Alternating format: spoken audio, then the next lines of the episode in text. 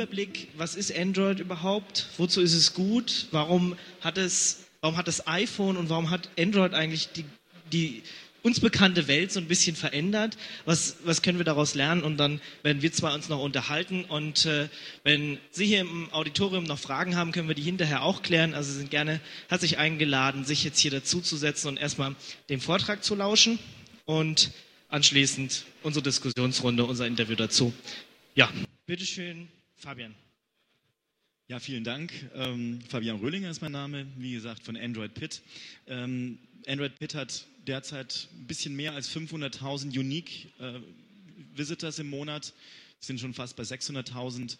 Wachsen also sehr schnell und sehr dynamisch. Wir sind die größte äh, deutschsprachige Android-Community mit Blog, Forum. Wir listen alle Android-Apps auf, äh, auf, also die auch im Google Market sind. Demnächst auch ähm, mit einem eigenen Shop, den man direkt bestellen kann. Aber wir wollen eigentlich gar nicht so viel über uns erzählen, sondern vielmehr, was eigentlich Android, wie Android äh, eine ganze Branche verändert nämlich die Mobilfunkbranche. Angefangen hat das Ganze, muss man ja fairerweise sagen, mit einem iPhone, äh, das von Apple vor drei Jahren gelauncht wurde. Äh, das Ganze ist sehr, sehr erfolgreich. 40 Millionen verkaufte Geräte mit iPod und iPod Touch war eine alte Zahl Ende des Jahres. Und was noch dazu kommt, es gibt äh, drei, rund drei Milliarden heruntergeladene Apps, auch ein halbes Jahr alt. Ich glaube, wir sind mittlerweile bei fast fünf Milliarden. Apps, die runtergeladen wurden. Das hat ziemlich viel Druck erzeugt bei den Telcos, aber auch bei den Hardwareherstellern, weil sie standen plötzlich vor dem Problem, dass sie einen kompletten Markt verschlafen haben. haben es gab natürlich schon immer irgendwelche Touchphones, aber trotzdem war, war, hat Apple es geschafft, etwas komplett Neues so zusammenzubauen, das eben dazu geführt hat, dass es so erfolgreich ist. Und es wurden wahnsinnig viele äh, iPhones eben abgesetzt und äh, sogar Telcos, die sich äh, drum gerissen haben, exklusiv dieses Zeug zu verkaufen, nur weil sie gedacht haben, ja, das ist und dass es eben so erfolgreich sein kann und ihnen noch Geld bringt. Und so war es ja dann letztlich auch. Und ähm, das hat Google erkannt und hat dann die Open Handset Alliance gegründet. Sie hatten kurz zuvor Android gekauft und haben das Ganze Open Source gemacht.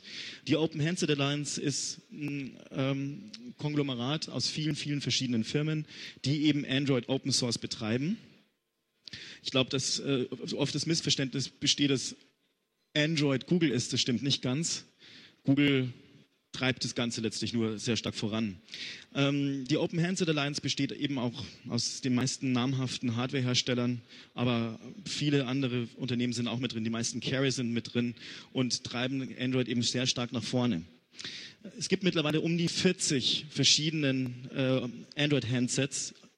Es kommen immer mehr raus, also 40 sind aktuell, die es auf dem Markt gibt. Und äh, es sind relativ schon sehr, sehr erfolgreich bei den Verkäufen, denn ähm, es sind um die 100.000, wir werden es gleich nochmal hören, um die 100.000 Android-Handys, die pro Tag in, nur in den USA abgesetzt und, äh, werden. Also das heißt, Android hat es zum ersten Mal geschafft, vor iPhone zu sein und noch hinter RIM. Aber trotzdem ist es so eine so große, so mächtige Geschichte mittlerweile, dass man eben sagt, äh, Android wird dauerhaft wahrscheinlich das führende Betriebssystem werden. Warum ist es so? Es hat keine Lizenz gebunden, klar, es ist Open Source.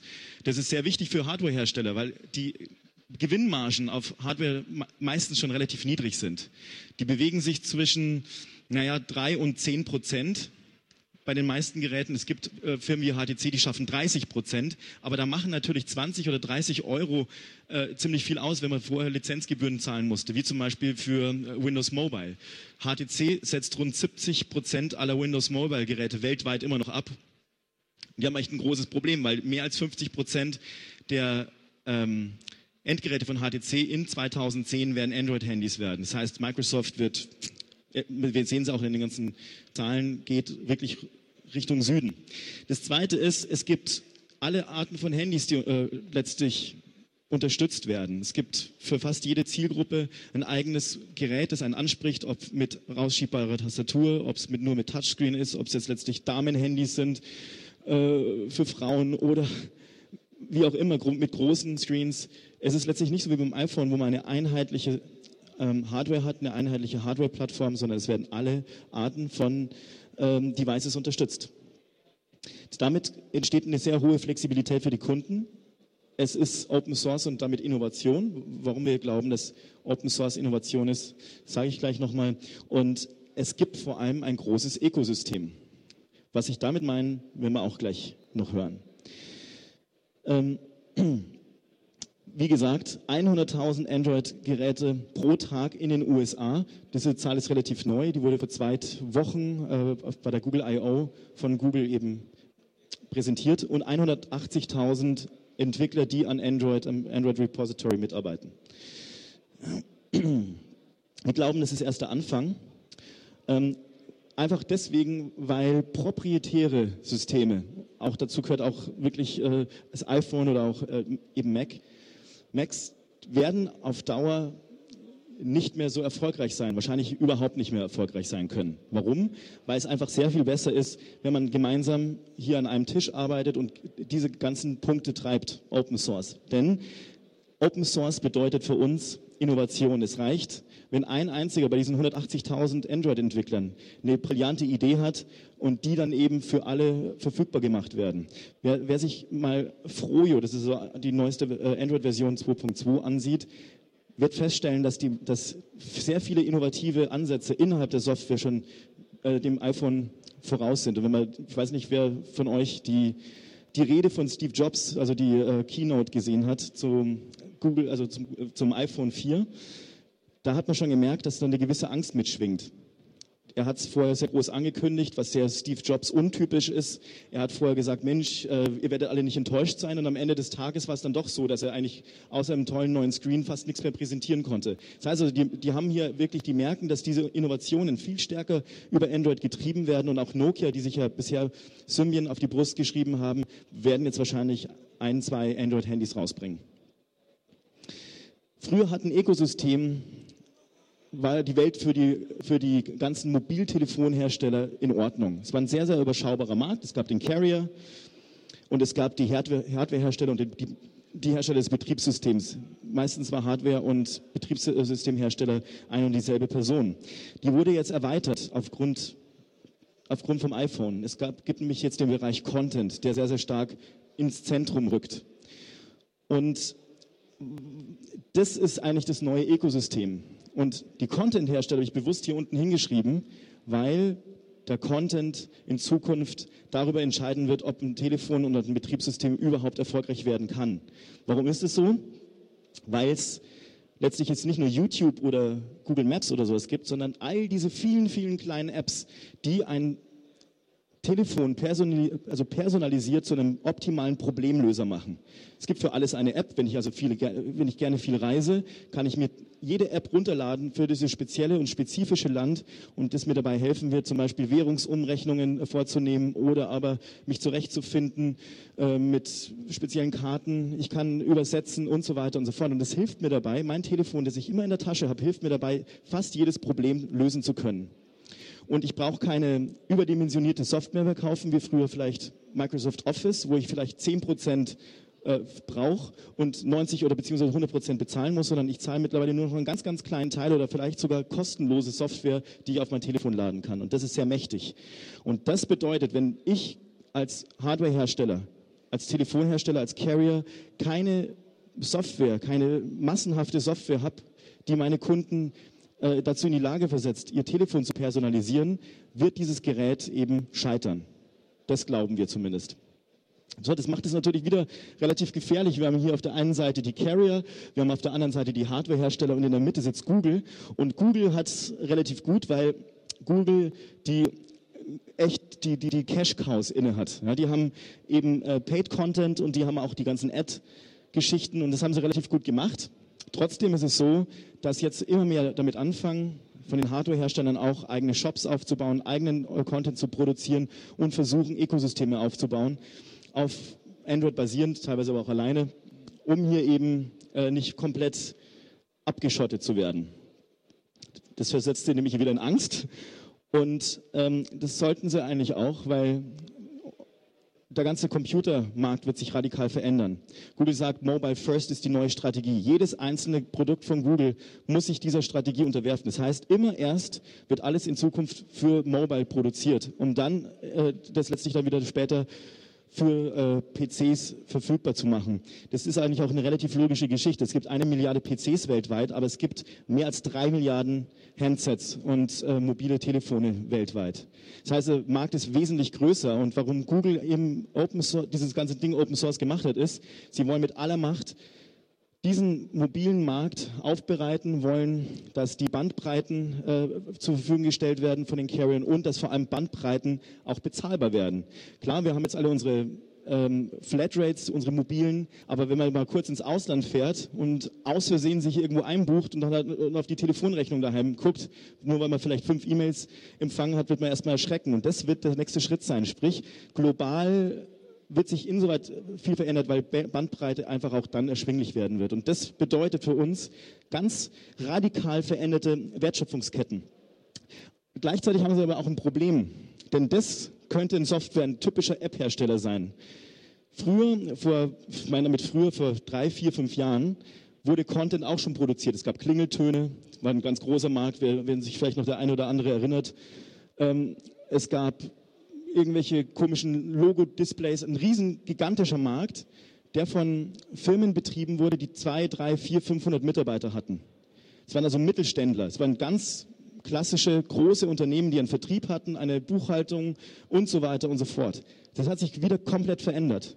Heute werden die Apps und der Content von diesen Leuten hier entwickelt, von uns, von einzelnen ein, zwei, drei Mann Unternehmen, die überhaupt nicht die Zeit haben, sich mit anderen äh, Dingen wie Buchhaltung, Vertrieb und so weiter auseinanderzusetzen. Und vor allem sprechen sie eine ganz andere Sprache. Hardwarehersteller können an diese ganzen Entwickler an uns nicht herankommen. Warum nicht? Weil sie eine komplett andere Sprache sprechen und vor allem gar nicht wissen, wie sie diese schiere Masse an Leuten überhaupt an sich binden sollen.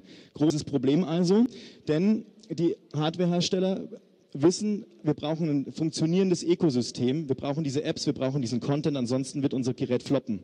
Deswegen versuchen sie jetzt gerade, Samsung mit BADA, eigene Betriebssysteme aufrecht äh, oder aufzubauen, was aber aus meiner Sicht, aus meiner ganz persönlichen Sicht wahrscheinlich scheitern wird. Warum? iPhone hat begonnen mit diesem Ökosystem und fast jeder App-Entwickler baut eine App fürs iPhone. Und er entscheidet sich dann auch noch, zu Android zu gehen. Heißt aber, iPhone wird in C-Sharp geschrieben. Ähm, Android ist sehr Java-ähnlich oder mehr oder weniger Java.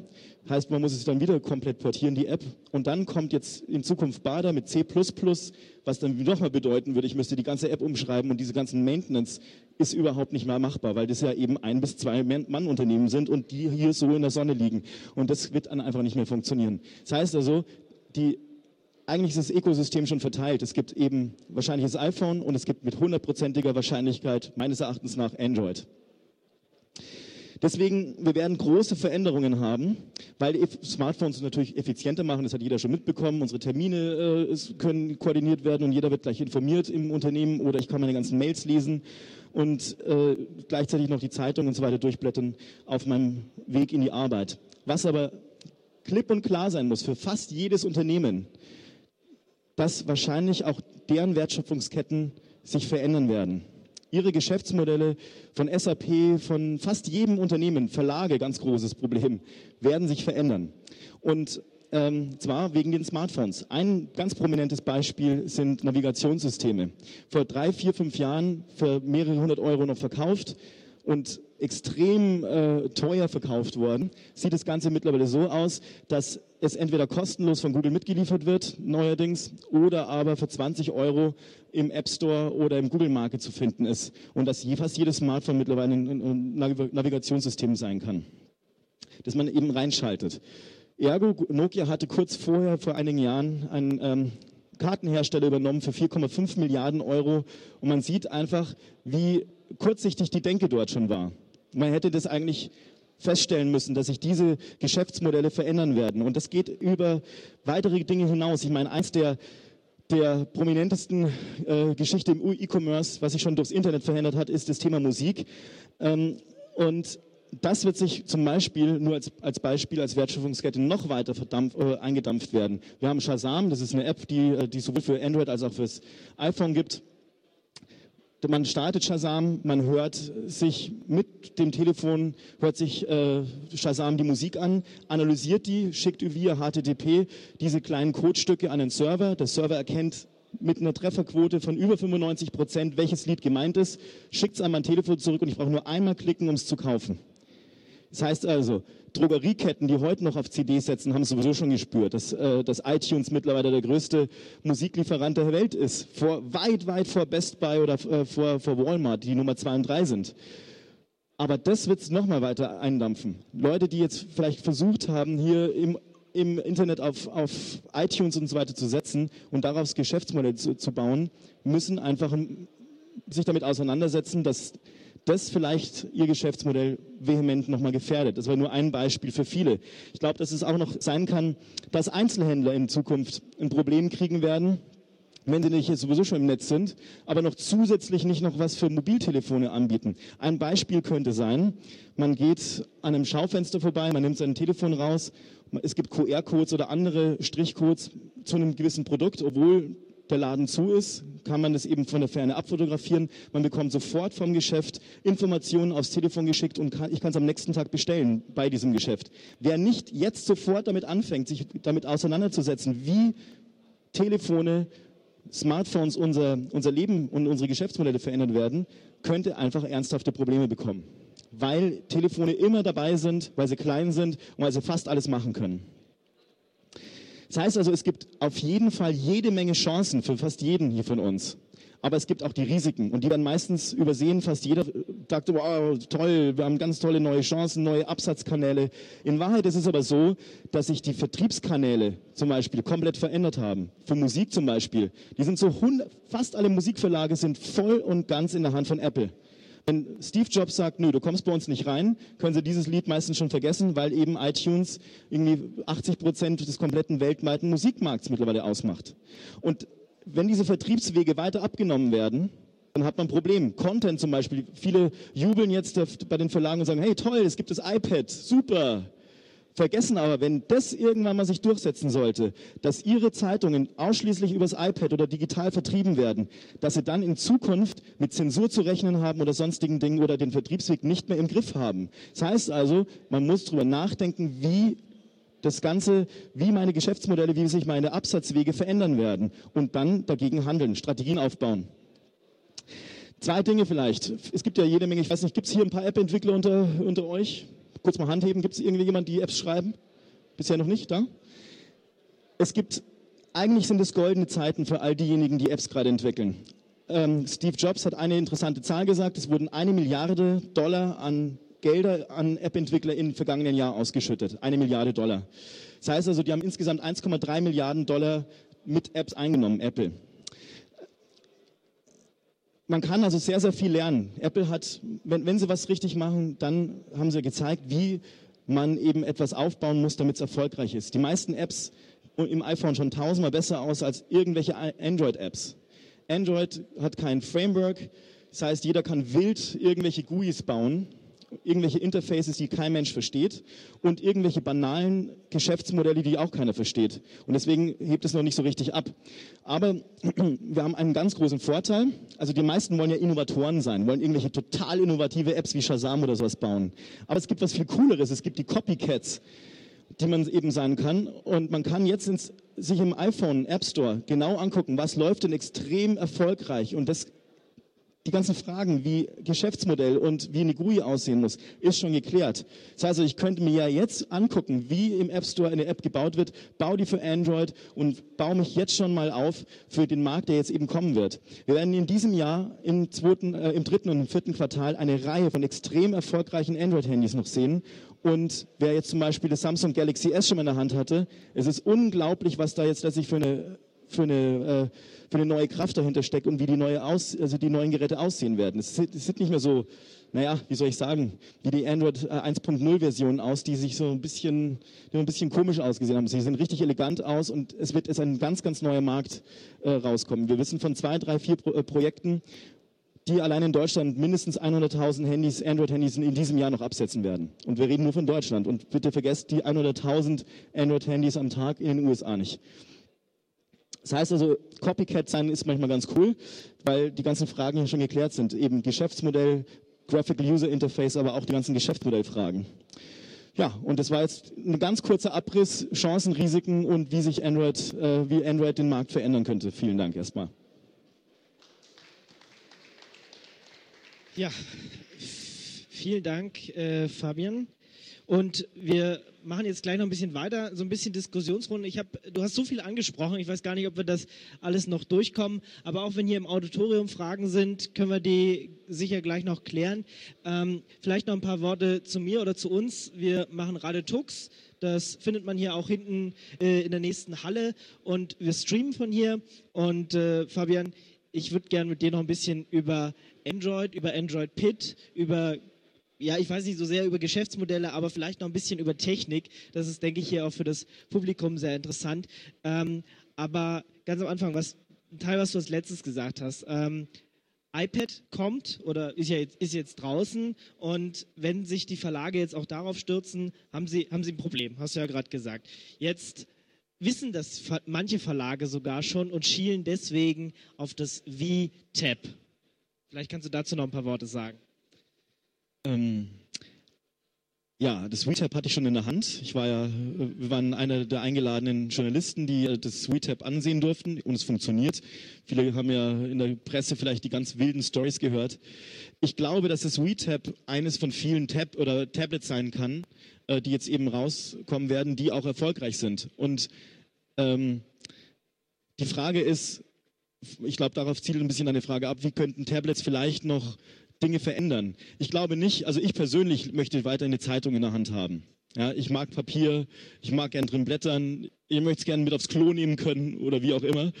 Aber ähm, es, ist, es ist so, dass eben Verlage bisher es noch nicht geschafft haben, wirklich äh, zu monetarisieren. Und das könnte jetzt sein, dass durch die Tablets sie äh, die Chance bekommen, ihre Zeitungen auch online zu verkaufen und dadurch wieder neue Käufergruppen äh, irgendwie erreichen können. Und da ist es WeTap eins von vielen.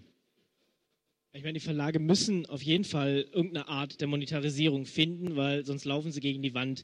Also man merkt das noch ganz stark, wenn man sich mit Verlagen unterhält, dass da, dass da Angst ist auf der einen Seite, auf der anderen Seite wissen sie einfach nicht, wie damit umgehen, was kann man jetzt, es ist alles kostenlos irgendwie im Internet, wir wissen nicht, was wir so tun sollen. Was mir beim VTAP, was hier morgen auch nochmal vorgestellt wird, ich weiß leider nicht genau wann, aber in, irgendeiner Veranstaltung wird es hier morgen auch nochmal gezeigt, einem großen Publikum, da kann auch nochmal diskutiert werden, wird sicher eine spannende Veranstaltung. Ich hoffe mal, ich werde auch das dorthin schaffen. Aber was beim VTAP und auch bei anderen Plattformen auf Android-Basis wird es auch ziemlich viele Tablets in nächster Zeit geben da hat man halt diese Offenheit. Also es ist halt nicht so, du programmierst nur für das eine Ding und dann läuft es halt nur auf dem iPad und wenn Apple meint, ja, nee, du nicht, dann bist du halt draußen. Ich meine, äh, das ist, witzigerweise hat ja sogar die Bild-Zeitung äh, von der Apple-Zensur schon äh, war, sie selber betroffen, weil, weil man Brustwarzen gesehen hat und deswegen flog die Bild-App aus dem iTunes Store oder wurde letztlich verwarnt. Ähm, genau das ist der Punkt. Ich glaube, dass diese Offenheit extrem wichtig ist für die Verlage, weil eben, weil eben sonst Zensur oder, oder einheitliche Berichterstattung einfach äh, die ganz große Konsequenz sein könnte. Ich möchte es niemandem unterstellen, ich möchte es um Gottes Willen nicht sagen, dass Apple dann irgendwelche Medien rausschmeißt, nur weil sie ihnen vielleicht nicht politisch nicht passen, ja, weil sie vielleicht irgendwie Apple kritisch sind oder wie auch immer. Aber die Gefahr ist ja dann doch da auf dem, sowohl auf dem iPhone als auch auf dem iPad als auch bei Android gibt es ja sehr, sehr viele Apps. Du hast vorhin gesagt, die Sache ändert sich stark. Es sind jetzt mittlerweile so ein, zwei Mann-Unternehmen, die da, ja, die, die die Innovation eigentlich bringen. Also sind nicht große Unternehmen, sondern es sind halt kleine, die da das machen. Wie, wie, wie, viel, wie viel Apps haben wir denn eigentlich zurzeit und wie viel erwarten wir dieses Jahr noch? Wie, wie siehst du da gerade die Chancen und den Markt? Also es gibt, das ist natürlich eins der großen Probleme, es gibt schon einen Haufen Apps und ganz viel Müll, sowohl beim iPhone als auch bei, bei Android. Es gibt rund 60.000 äh, Android-Apps und rund 150.000 iPhone-Apps. Bis Jahresende werden es ungefähr eine Viertelmillion iPhone-Apps sein und um die 150.000 Android-Apps. Das heißt also, ähm, da ist ein, eine Menge Bewegung drin. Ähm, die Qualität bei Android wird steigen. Ich glaube, die Geschäfts- oder die, die Bezahlungsbereitschaft bei Android wird steigen. Und äh, das Schöne ist ja eben, dass es eigentlich in der Regel Beträge sind, worüber keiner nachdenkt. Zwischen 50 Cent und 2 Euro. Und das ist, glaube ich, die große Macht auch von diesen Apps, dass die eben, äh, dass man da nicht so richtig drüber nachdenkt und die ganz schnell mal kauft. Und ähm, da werden wir uns dann auch weiterhin bewegen. Bei Apple hat man ja so zusätzlich noch so ein bisschen das Problem, dass ja man ist halt auf dieses Objective-C und auf das, was Apple zulässt, irgendwie fixiert. Sonst hat man ja keine Chance. Also es ist nicht möglich, äh, cross-Plattform irgendwelche Apps zu entwickeln. Ja, ja, also Apple rühmt sich damit, dass sie HTML5 äh, irgendwie unterstützen. Damit wird es natürlich möglich werden, irgendwann mal theoretisch. Äh, Wie es dann wirklich in der Praxis aussieht, I don't know.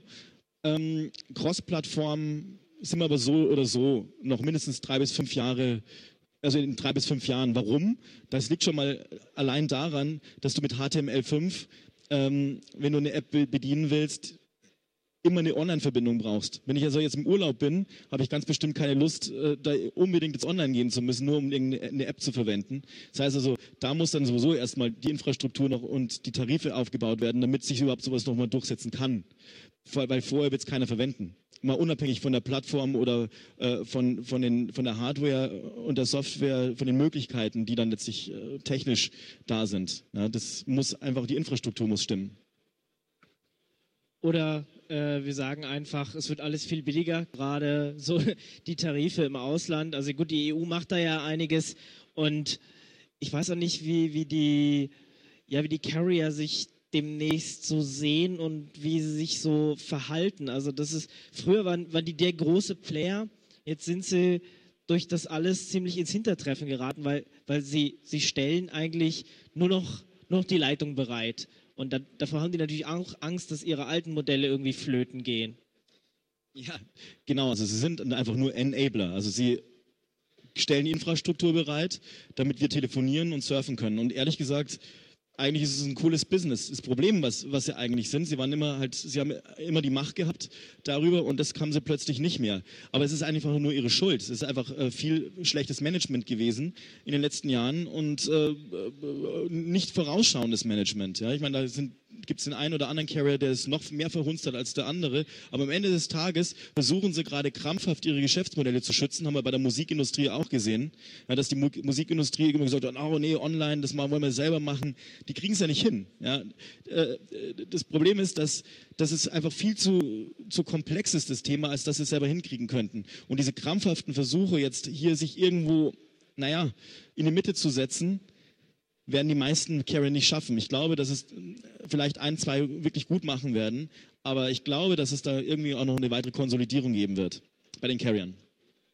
Was würdest du denn empfehlen, den Carriern? Sollen sie sich einfach zurückhalten, auf ihr Kerngeschäft konzentrieren? Ich glaube schon. Ich glaube, sie sollten überlegen, was es für Zusatznutzen irgendwo gibt. Ähm, Content ist da ein gutes Beispiel, also digitaler Content, Musik und so weiter.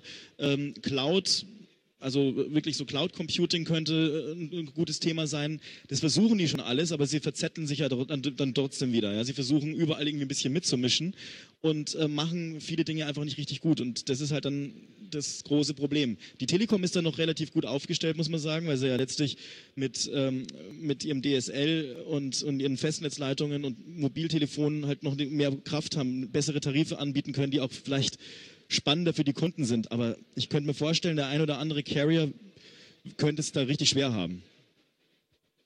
Gut, wenn du sagst Zusatznutzen, könnte man natürlich auch sagen, ey, wir verkaufen jetzt, wenn da äh, VoIP-Traffic drüber geht oder wenn da YouTube drüber geht oder sowas, verkaufen wir das nochmal extra. Also diese Netzneutralität-Sache, da muss man natürlich aufpassen, dass die nicht sowas durchdrücken jetzt in nächster Zeit. Ja, das machen sie ja schon ganz erfolgreich. Also äh, VoIP ist bei fast allen Carrier mittlerweile gesperrt. Äh, das können sie ja Gott sei Dank nicht immer so richtig identifizieren, aber in der Regel kommst du nicht durch. Und bei der, bei der T-Mobile ist es zum Beispiel so, dass du für 10 Euro pro Monat das Ganze nochmal freischalten lassen kannst. Ja, ich meine, ob das allerdings Zusatznutzen ist, ich würde mal sagen, das ist äh, eher, also ich sage es mal ganz platt, Verarsche des Kunden, weil äh, das ist für mich kein Nutzen. Ja, ich kaufe die Datenleitung eh ein. Was ich mit Zusatznutzen meine ist, dass sie sich echte Dienste einfallen lassen, innovative Dienste äh, und diese dann wirklich exklusiv dem Kunden bereitstellen. Ähm, keine Ahnung, vielleicht als Beispiel eben, dass ich, äh, dass ich eine Fußball-Weltmeisterschaft, ein Spiel auf meinem Telefon angucken kann und dafür halt dann vielleicht fünf oder zehn Euro bezahle. Wenn ich äh, unterwegs bin, mache ich das. Oder wenn ich es nicht machen will, dann muss ich mich halt in die nächste Kneipe setzen. Aber ich, das ist auf jeden Fall mal Zusatznutzen. Jetzt hat Google das äh, eine Telefon, was sie wirklich selber vermarkten, nämlich das Nexus One, längere Zeit über einen eigenen Webshop verkauft, aber entweder lief das nicht so richtig oder sie haben sich irgendwie anders überlegt, vielleicht war da der Druck zu hoch, wer weiß. Es gibt es jetzt jedenfalls nur wieder über Carrier. Was hast du denn dazu? ähm, es war eigentlich, wenn man mal ehrlich ist, sowieso eine Schnapsidee, sowas nur über einen Webshop zu verkaufen. Auch wenn ich verstehe, dass, dass Google hier auch wieder die Wertschöpfungskette äh, ein bisschen eindampfen wollte und sagen wollte, okay, wir nehmen mal den Preisdruck ein bisschen raus, weil wenn man mal überlegt, weil du, du gehst in den Mediamarkt und eine ganze Etage ist nur voll mit irgendwelchen O2, T-Mobile, Vodafone oder E-Plus Stores. Was das eigentlich den Kunden alles kostet, ist eigentlich völlig abstrus. Und was ist der Nutzen dahinter? Eigentlich gar keiner, weil die haben an jedem einzelnen Store die gleichen Telefone mit einem anderen Vertrag dazu. Hm. Ähm, und ich könnte mir vorstellen, dass das vielleicht das Ansehen von Google war, aber es ist eigentlich eine Schnapsidee gewesen, weil äh, sie machen ja, was, man, was sie ja nicht können, ist echtes B2C-Geschäft. Das merkt man allein, wie sie, wie sie Apps verkaufen. Und das war vielleicht einfach eine Spur zu früh und zu viel und äh, haben sich da ein Stück übernommen. Dauerhaft glaube ich aber trotzdem, dass ähm, das Carrier, ich meine, da passt es ja originär hin, äh, ein Telefon und einen Vertrag zu verkaufen, da eigentlich auch nicht ganz wegzudenken sind. Aber die Geschäfts- oder sagen wir mal die Wertschöpfungsketten oder wie, wie das verkauft wird, die Prozesse, die werden sich schon verändern. Gut, aber wenn du es über Carrier machst, hast du natürlich immer eine eingeschränkte Auswahl. Also gerade wenn das jetzt, ich glaube in Deutschland wird das Nexus One nur über Vodafone verkauft, ist es dann auch gesimlockt? Also das ist ja dann immer die Gefahr. Dann kann ich mir, super, toll, dann habe ich vielleicht, ich habe ich kenne das Telefon, habe da vielleicht Werbung für gesehen, will das unbedingt haben, aber dann gibt es das nur da, nur mit dem einen Vertrag und dann sehe ich auch wieder alt aus. Naja, ich meine, mittlerweile gehen ja die Hardwarehersteller immer mehr dazu über, dass sie es nicht voll exklusiv verkaufen. In dem Fall war es Nexus One bei, bei Vodafone natürlich exklusiv. Ich glaube nicht, dass es gesimlockt ist. Und wenn, ähm, mittlerweile ist die Community so hoch, sie wissen ziemlich schnell, wie es geroutet wird. Und dann äh, baut man, haut man dann einen Root drauf, dann verliert man zwar den Garantieanspruch, aber das ist den meisten Leuten eigentlich auch egal. Und dann äh, ist es sowieso wieder ein freies Handy. Okay, jetzt hast du in deinem Vortrag ja auch so ein bisschen Plädoyer für Android, für Offenheit äh, ja, gemacht. Äh, ich würde jetzt einfach mal ein bisschen auf die negativen Aspekte eingehen, die es jedoch auch gibt. Also was man Android natürlich immer vorwirft ähm, oder was auch, was auch so ist aus meiner Meinung nach, es ist halt es ist halt nicht einheitlich. Also du hast, du hast nicht ein einheitliches Design, du hast äh, nicht eine einheitliche Richtlinie, nach denen sich alle, nach denen sich alle Entwickler irgendwie richten müssen und programmieren müssen. Ist es gut? Ist es wirklich gut? Ist es schlecht? Ob es gut oder schlecht ist? Also ich glaube, ähm, es ist herausfordernd. Man muss als Entwickler ganz genau überlegen, an welche Zielgruppe baue ich oder für welche Zielgruppe baue ich meine App, welche Telefone werden die haben und dann die App von Anfang an an die verschiedenen Bildschirmgrößen anpassen. Also sprich, ich überlege mir, ich habe eine App für Schüler und dann, äh, was sind die, die Schülerhandys und baue sie dann für diese Auflösungen und optimiere sie dafür. Ich glaube also nicht, dass ich alle den kompletten Android-Markt abgreifen kann. Ist aber auch nicht so schlimm. Ähm, die Offenheit bringt natürlich, also oft wird Android verglichen mit PCs sozusagen, ja, weil du dann äh, keine optimierte Hardware hast. Das ist eigentlich das ist ein bisschen gemein. Äh, Android ist das einzige Betriebssystem, das wirklich für Mobiltelefone gebaut wurde, also ex, explizit nur für Mobiltelefone gebaut wurde. Und äh, das funktioniert eigentlich recht gut und, und das Schöne ist ja, dass du eben keine Einheit, keinen Einheitsbrei hast, sondern verschiedene Geschmäcker abgedeckt werden können. Und man wird es sehen, also jetzt das neue Galaxy, Samsung Galaxy S ist eigentlich ein, eines der schönsten Android-Handys, die wir für mich persönlich, für meinen ganz persönlichen und eigenen Geschmack, die wir bisher gesehen haben. Und dann hast du halt auch sehr praktische Telefone wie beim HTC, HTC Sense, die eigene Oberfläche, die sehr, sehr einheitlich ist, die auf allen Handys von HTC jetzt mittlerweile drauf ist und wo, wo jeder, der mal ein HTC-Handy mal hatte, dann genau weiß, was ich zu tun habe. So können ja die, ich glaube, dass es sogar sehr wichtig ist, weil so können sich ja wenigstens die Hardware-Hersteller noch ein bisschen unterscheiden.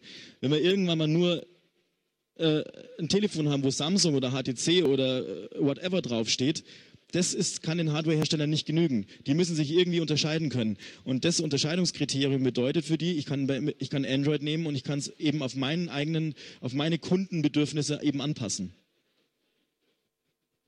Aber da es so viele Hersteller gibt und die alle irgendwie so ihr eigenes Süppchen brauen, habe ich auch das Problem, dass ich als Entwickler nicht weiß, was läuft da jetzt für eine Software drauf und Android ist dementsprechend, also wir haben viele Versionen schon gesehen, die neueste ist die 2.2, das Froyo, aber es läuft gerade mal auf einem Gerät, nämlich dem Nexus One.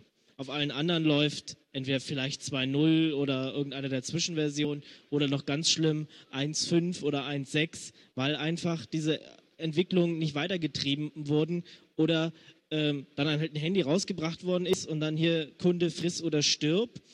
Ähm, das ist ja jetzt auch nicht positiv für Ent Entwickler. Also wie begegnet man dem als Entwickler, dass da so viele verschiedene Geräte mit so vielen unterschiedlichen Größen, Displays, RAM und Softwareversionen läuft?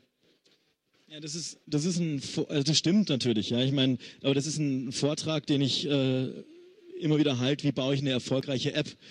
Ich glaube, wie gesagt, dass man sich als Entwickler ganz genau die Frage stellen muss, wer, wer wird am Ende des Tages meine App verwenden? Und welche Telefone hat er? Und was für eine Erwartung an das Telefon und an die App hat er? Hat er letztlich einen großen Screen oder hat es einen kleinen Screen? Braucht er eine hohe Auflösung oder braucht er keine hohe Auflösung? Und darauf baue ich dann meine App. Wenn ich also letztlich ein, ein, ein Spiel habe, äh, das mit aufwendiger Grafik äh, arbeitet, dann weiß ich jetzt schon, dass ich das Tattoo rauslassen kann und das HTC Wildfire auch weil das sind einfach Handys, die äh, also äh, letztlich Screens haben, die einfach gar nicht mehr von der Auflösung her richtig passen und, äh, und äh, die, die, kann ich komplett rauslassen. Das heißt also, ich werde, wenn ich ein grafisch schönes Spiel habe, eher fürs Galaxy S bauen oder ich werde es fürs Nexus One bauen oder eben fürs äh, HTC Desire aber eben nicht für äh, fürs Galaxy, für Galaxy Speaker und für HTC Tattoo und so weiter. Also ich muss mir eigentlich schon die Gedanken machen, für welche Zielgruppe, für welches Telefon baue ich meine App eigentlich gerade. Wenn ich jetzt selber Entwickler bin oder werden will, ja, ich bin vielleicht neu bei Android, habe vielleicht gerade mein erstes Android-Handy gekauft, woher weiß ich denn, was gibt es denn da draußen alles und für was soll ich entwickeln? Also entwickle ich dann nur für mein eigenes Gerät und alle anderen haben erstmal Pech? Hm, nö, also ich, es gibt verschiedene Services. Also erst einmal bei uns bei Android Pit, da tauschen sich ja Entwickler immer re sehr regelmäßig aus.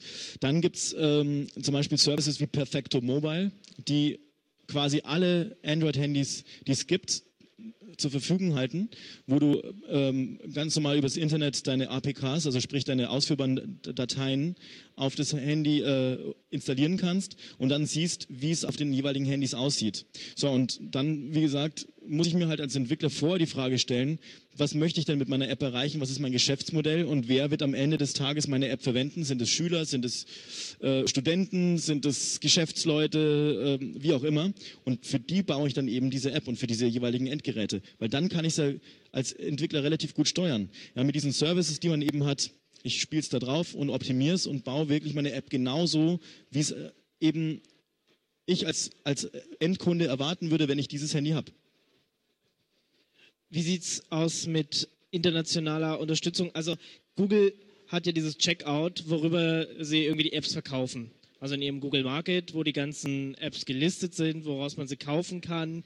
Ähm, muss ich muss ich irgendwie so einen Checkout-Account haben. Ich weiß nicht genau, wie es funktioniert. Ich weiß nur, es scheint da irgendwelche Probleme zu geben, weil dieses Checkout funktioniert nicht in jedem Land. Was mache ich denn da? Das ist eine Frage, die ich gern mal auch von Google hören würde, wie sie sich das vorstellen. Also ähm, der Google Market ist nicht gut aus verschiedenen Gründen. Ja, der ist, ich würde sogar sagen, er ist schlecht. Äh, es gibt zu wenig Zahlungsmöglichkeiten. Die Zahlungsmöglichkeiten sind Google Checkout und da sind Kreditkarten drin. Ja, es, es, gibt kein PayPal, es gibt keinen Bankeinzug, es gibt keine Vorauskasse, es gibt kein Handypayment. Das soll alles mal irgendwann kommen, aber selbst dann in Google Checkout, wenn ich mal bei Google Checkout mich angelegt habe, mein, mein Account, das kann ich im Telefon tun, aber es ist alles nicht komfortabel und es ist auch nicht, nicht elegant und ähm, deswegen fangen wir mit Android Pit an, weitere Zahlungsmöglichkeiten auch international anzubieten. Das wird dann nicht, zwar nicht über den Market gehen und es hat natürlich auch Nachteile, weil es dann nicht über den Market bezogen wird, aber es hat auch eben viele Vorteile, weil man dann eben äh, weitere Zahlungsmöglichkeiten dem User bietet. Er kann es dann direkt über die Webseite nach dem Testbericht draufklicken und macht dann sein Handy auf und es wird over the air installiert. Ähm, es wird PayPal geben, es wird Bankeinzug geben, es wird Lastschrift geben, ja. Und da wird es auch weitere Shops, so wie Android Pit geben, die eben genau solche Dinge bauen, damit eben es komfortabler wird für die, für die Kunden, für die App-Kunden, damit die auch wirklich das auch äh, einkaufen können. Weil, weil was Apple einfach wirklich gut kann, sie können Dinge exzellent verpacken und verkaufen. Und das, äh, sie, sie zeigen ja letztlich, wie man es machen müsste eigentlich. Aber da ist Google noch ganz weit davon entfernt. Und wenn ich ehrlich sein muss, ich würde ihnen attestieren, dass sie das Geschäft einfach nicht verstehen. Aber kann ich dann überhaupt ein Handy-Betriebssystem bauen, wenn ich das Geschäft nicht verstehe? Ich glaube, das Betriebssystem bauen und etwas dann äh, zu verkaufen, ist was komplett anderes. Man merkt, dass Google sehr technisch getrieben ist in allem, was sie tun. Ähm, sie, sind, sie sind geniale Techniker, aber sie verstehen nicht wirklich, was, äh, wie sie es an den Mann bringen müssen. Ja? Also ich glaube einfach, sie, sie wissen, wie sie Werbung verkaufen müssen. Das können sie alles sehr, sehr gut, exzellent, wahrscheinlich wie, so gut wie kein anderer.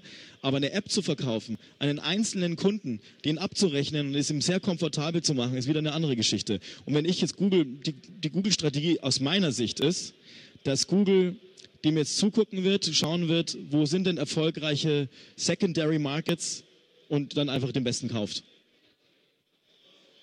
Okay, ihr habt also einen Market neben dem Google Market. Habe ich das richtig verstanden? Also, was heißt es? Wie, wie kriege ich den auf mein Telefon drauf? Es wird eine App geben, die du dir äh, ab, ab, Juli, also Mitte Juli, die du dir einfach laden kannst. Ähm, und darin wirst du äh, Apps finden, die bei uns schon gelistet sind. Wir haben so 800 Apps mittlerweile und werden jeden Tag so ein paar mehr. Als Entwickler kann man sich dort registrieren. Und äh, ja, das hat für den Entwickler ein paar Vorteile, aber dass halt Fans aufbauen kann und die dann später auch mal wieder informieren kann, wenn er eine neue App hat und so weiter und so fort.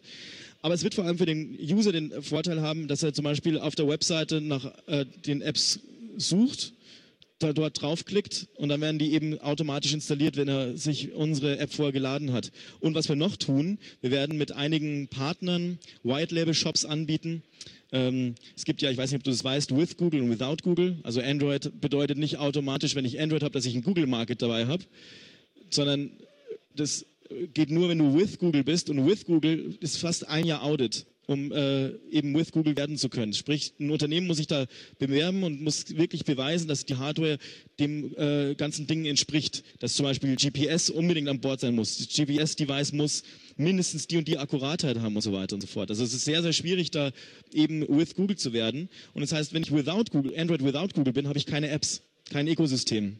Und das bieten wir halt dann eben an und sagen, hey, du kannst dann white-labeled, keine Ahnung, äh, XYZ äh, die App nennen, die Farben ändern und dann hast du aber trotzdem ein Ökosystem. Kein so großes, aber immerhin die wichtigsten Apps haben wir. Aber Android darf ich es deswegen trotzdem nennen. Android gehört äh, der Android Foundation sozusagen und die gehört nicht Google. Das heißt also, äh, das Android selber ist ja Open Source. Das, was letztlich on top ist, Google Maps, Gmail, äh, Google Talk, Google Market, ähm, ja, es gibt so ein paar äh, Google Apps eben, äh, äh, auch die, diese Sky Maps und so weiter. Das ist with Google und es geht nur, wenn man eben auch äh, Google zertifiziert ist und äh, das Gerät zertifiziert ist. Für Entwickler immer ganz spannend und ganz wichtig sind ja Statistiken. Habt ihr sowas bei Android Pit, bei dem Android Pit Market oder ich weiß nicht, wie das dann genau heißen wird, auch drin? Ja, Statistiken sind sehr, sehr wichtig. Ähm, wir haben jetzt Teile vom Android Market, äh, die letztlich äh, öffentlich bereitgestellt sind, die parsen wir sozusagen und stellen die auch bereit dem Entwickler. Aber wir werden natürlich über unsere eigenen Verkäufe und Downloads äh, dem Entwickler genau Bescheid geben. Und wir werden, es wird, könnte sogar eventuell so weit gehen, dass wir ihm sagen, der und der User war es. Das müssen wir aber noch datenschutzrechtlich prüfen, damit halt irgendwann der Entwickler die Möglichkeit hat, seinen Kunden wieder neue Produkte vorzustellen. Weil ich glaube, das ist doch eines der großen Probleme. Bei 60 oder 100.000, 200.000, 300.000 Apps, wie kriege ich denn meine App an den Mann? Gut, dann, dann lass uns ganz kurz noch über die Neuerungen in Android 2.2 alias Froyo reden. Also ich weiß nicht, ge gefrorener Joghurt oder was auch immer das so sein soll. Das sind ja immer ganz seltsame Namen. Was ist denn neu in Android 2.2? Also wir haben jetzt erst dieses eine Telefon, was es vielleicht schon kann. Alle anderen freuen sich vielleicht noch, es irgendwann mal ausprobieren zu dürfen. Auf was dürfen Sie sich denn da freuen? Also vor allem auf mehr Performance, wesentlich mehr Performance. Es ist viel, viel, viel, viel schneller. Es gibt ein paar Verbesserungen im Market, sieht ein bisschen anders aus, ein bisschen schicker aus, aber es ist vor allem Performance und äh, Batterieleistung. Also das heißt Performance-Verbesserungen im Allgemeinen. Und äh, deswegen freuen sich da zu Recht viele Leute drauf. Ich glaube, da ist jetzt auch ein JIT-Compiler drin. Genau. Genau, also das heißt, äh, du hast äh, Verbesserungen in der ganzen Rechnergeschwindigkeit, diesen JIT-Compiler hast du drin. Äh, es gibt ein paar, ich glaube, es sind so insgesamt vier oder fünf Punkte, die da eben, die ich jetzt aber nicht im Detail nennen kann, ähm, aber die einfach das ganze Gerät sehr viel smoother machen. Also ich habe es jetzt äh, vor ein paar Tagen mir drauf gespielt. Es fühlt sich schon sehr viel schneller und besser an. Grafisch hat sich da nicht viel getan. Ja, also äh, das sieht fast genauso aus. Im Market gibt es so ein paar kleine Änderungen, ähm, aber jetzt nichts, was wo, wo man jetzt sagen würde, boah. Aber das Problem war natürlich, dass ähm, an vielen Stellen Android nicht sehr performant ist oder war und das wurde jetzt wird es immer mehr und immer besser angegangen. Jetzt ein ganz neues Feature soll auch irgendwie sein, dass man aus dem Browser raus aufs Telefon irgendwie Sachen schicken kann. Irgend so ein, so ein Syncing-Zeug soll auch irgendwie in Android 2.2 sein. Hast du, weißt du nichts von? Nee. Das weiß ich jetzt gerade nicht, was du meinst, aber äh, können, kann gut sein. Also Google baut äh, immer mehr und immer coolere Sachen. Seit gestern gibt es jetzt auch äh, Turn-by-Turn-Navigation für Deutschland, Österreich, Schweiz. Ähm, das heißt also mit Sprache und, und, und so weiter auch Sprachsteuerung. Du wirst ja jetzt bald auch äh, direkt deine E-Mails und SMS auf Deutsch vorlesen können während dem Autofahren und das, äh, eine mit einer geilen Akkuratheit werden dann die Texte eben äh, gesetzt. Also es ist wirklich ziemlich cool, was die jetzt gerade bauen. Also das sind aber Sachen, die sie sowieso on the flight immer wieder, äh, immer wieder ändern. Also Turn-by-Turn-Navigation für Autos, für Fahrräder, für zu Fuß? Genau, also du hast, du hast äh, Auto äh, zu Fuß und äh, eben Fahrrad. Gibt es verschiedene Routen, die du berechnet werden und es gibt auch bei einigen Städten eben öffentliche Verkehrsmittel. Aber das hat bisher noch nicht funktioniert, das habe ich auch noch nicht getestet, muss ich zugeben gerade, ob es jetzt äh, eben seit gestern auch funktioniert. Aber das äh, ist schon vorbereitet und damit kannst du dann eben dir auch sagen, so in Berlin, ich will jetzt Hackischen Markt und gib mir mal ganz kurz die ganzen S-Bahn-Verbindungen. Und wie komme ich am schnellsten dahin von hier? Ja, dieses Syncing, ich muss es mir wahrscheinlich nochmal genau durchlesen. Äh, ich habe das nur so nebenbei mitgekriegt. Also ich habe dann, glaube ich, im Browser irgendein Plugin oder irgendwas und kann sagen, hey, schick mir das, was ich, entweder die Website oder das, was ich gerade sehe, auf mein Telefon und dann habe ich es gleich da. Also da gibt es wohl irgendeinen neuen Service, den zum Beispiel auch noch nicht Apple hat oder der irgendwo anders eingebaut ist, was ja auch ganz nett ist. Also wenn man sagt, ich habe das jetzt hier, ich will das jetzt, weiß ich nicht, unterwegs gleich weiterlesen oder so, zack, schick es mir mal übers Telefon und dann geht das wohl Gut, es ist ja alles immer mit einem Google-Account. Dann geht das über meinen Google-Account irgendwie auf das Telefon. Das soll wohl ganz nett sein. Dann eine Sache noch, und zwar, wir sehen ja nicht nur Android, wir haben nicht nur das iPhone, wir haben auch noch, du hast vorhin erwähnt, Bada, wir haben äh, Migo, was und, und viele andere Plattformen, an die sich gar kein Mensch vielleicht mehr erinnert, Open Moco und was weiß ich, was da noch alles gab. Wie ist da deine Meinung? Setzt sich jetzt nur Android durch? Ja, das habe ich ja in einem Vortrag äh, schon gesagt. Ich glaube, dass alle, die jetzt sich nicht gesetzt haben, äh, keine Chance mehr haben werden, ein erfolgreiches Ökosystem aufzubauen. Es wird sie natürlich weiterhin geben. Es wird auch Windows Mobile 7 jetzt rauskommen. Da wird daran mit Microsoft wohl keiner mehr hindern. Aber es ob es erfolgreich wird, das wird sich noch zeigen. Ja, ich bin mir sicher, sie werden äh, äh, Leute finden, die Windows Mobile auf ihre Telefone schmeißen. Aber es ist erstens mal ihre letzte Chance. Und zweitens, ob es dann wirklich erfolgreich wird. Ich meine, die haben jetzt, glaube ich, einen Smartphone-Marktanteil äh, von drei Prozent oder irgendwas. Äh, das war mal sechs Prozent, aber das ist, das ist ein Witz. Ja, das ist, ich glaube nicht, dass es das nochmal was wird. Ich, warum auch? Warum soll ich als Entwickler für eine Plattform irgendwo was entwickeln, wo ich dann weiß, die App kauft keine Sau? Entschuldigung, dass ich das jetzt so deutsch sage, aber ich meine, ich habe doch, äh, ich, ich entwickle doch irgendwas, damit ich auch äh, das an die Leute bringe, egal ob kostenlos oder oder ob es dann auch kostenpflichtig ist. Am Ende des Tages möchte ich, dass jemand meine, meine Programme verwendet und jemand findet. Und wenn ich da keine, keine große Plattform habe, dann wird es schwierig. Und wie siehst du die Migo-Geschichte? Also ich meine, das sind, das sind immerhin zwei riesengroße Unternehmen, die sich da zusammengetan haben. Und ich glaube auch gerade, dass es in der Open-Source-Community, weil das ja nochmal ein Stück freier ist auch als Android, ja. Also da sind so bestimmte Technologien, die es ja, in einem Standard Linux einfach gibt, die jetzt in Android wegfallen, weil sie sich da für, eine andere, für einen anderen Weg entschieden haben. Meinst du, ja, dass das noch, noch mal eine größere Plattform werden könnte? Das würde ich sehr stark bezweifeln, ähm, weil sie hatten vorher die Chancen, sie haben es nie genutzt und es ist einfach zu spät. Ja, ich meine, ähm, äh, Google hat es geschafft, die Open Handset Alliance in fast bei jedem reinzudrücken. Ein Telefon zu entwickeln dauert zwei Jahre etwa. Du hast ein zwei Jahres Zeitfenster. Das bedeutet, wenn die jetzt das gerade erst Open Source machen, kommen die ersten Geräte in zwei Jahren äh, raus. So, bis dahin hat sich die Welt so viel weitergedreht und Android auch dass sie mit den Innovationen gar nicht mehr Schritt halten können. Das tut mir sehr leid für, für, äh, dafür, aber am Ende des Tages kriegen sie die Leute ja gar nicht mehr hin, die eben an dem Repository und so weiter mitarbeiten, äh, die überhaupt diese Innovationen einbauen, die das Ökosystem äh, äh, bauen. Das, das wird einfach nicht mehr funktionieren. Das ist einfach, das ist einfach zwei Jahre zu spät. Ja, okay, dann ich, ich würde es einfach dabei belassen. Wir können da sicher noch ewig drüber diskutieren. Äh, wir sind aber langsam am Ende. Wenn hier im Auditorium noch irgendwelche Fragen sind, würde ich vorbeispringen und dann fragen wir Fabian noch, der wird uns sicher dann zu noch eine Antwort geben. Also wenn jemand Lust hat, eine Frage hat, dann einfach jetzt den Mund aufmachen. Wir beißen nicht. Also es ist, ist nicht so, also nicht gleich, hinterher vielleicht. Dann kommen wir vorbei und reißen den Kopf ab oder so. nicht. Ja gut. Ja, du hast eine Frage? Dann komme ich mal kurz gesprungen. Sagst du vielleicht, vielleicht deinen Namen, Vornamen? Marc, ähm, welches Handy würdest du empfehlen? Gut, dann springe ich wieder zurück. Das kommt immer darauf an, natürlich, äh, für was genau, was willst du damit machen? Also es gibt momentan, es gibt wie gesagt um, um die 40 Android-Handys momentan und es gibt auch das iPhone und es gibt äh, andere Betriebssysteme. In Android meinst du? Also ich persönlich würde momentan aufs Galaxy S warten, weil ähm, es wurde, ich habe es gerade vorhin noch gelesen, bei Area Mobile vorhin getestet auch schon. Ähm, die ersten Tests waren so, dass das Display besser ist als das iPhone 4, was äh, letztlich die größte Neuerung äh, von ähm, Steve Jobs war. Soll das Galaxy S noch besseres Display haben. Ich habe es auch schon in der Hand gehabt. Das ist super, super geil. Der hat eine HD-Kamera drin, was Steve Jobs eben auch äh, letztlich angepriesen hat. Und all die neuen Innovationen sind damit drin, plus die ganzen Android-Innovationen. Wie wir gerade schon gesagt haben, Multitasking geht jetzt schon. Es gibt tausend Sachen, die äh, Android mittlerweile schon besser kann als das iPhone. Und es wird eben noch äh, schneller gehen. Und ich glaube, das Galaxy S wird ein echter Renner werden. Weitere Fragen? Dem sieht nicht so aus. Dann Vielen Dank, Fabian, dass, dass du vorbeigekommen bist und uns hier zu Android so ein bisschen auch beraten hast.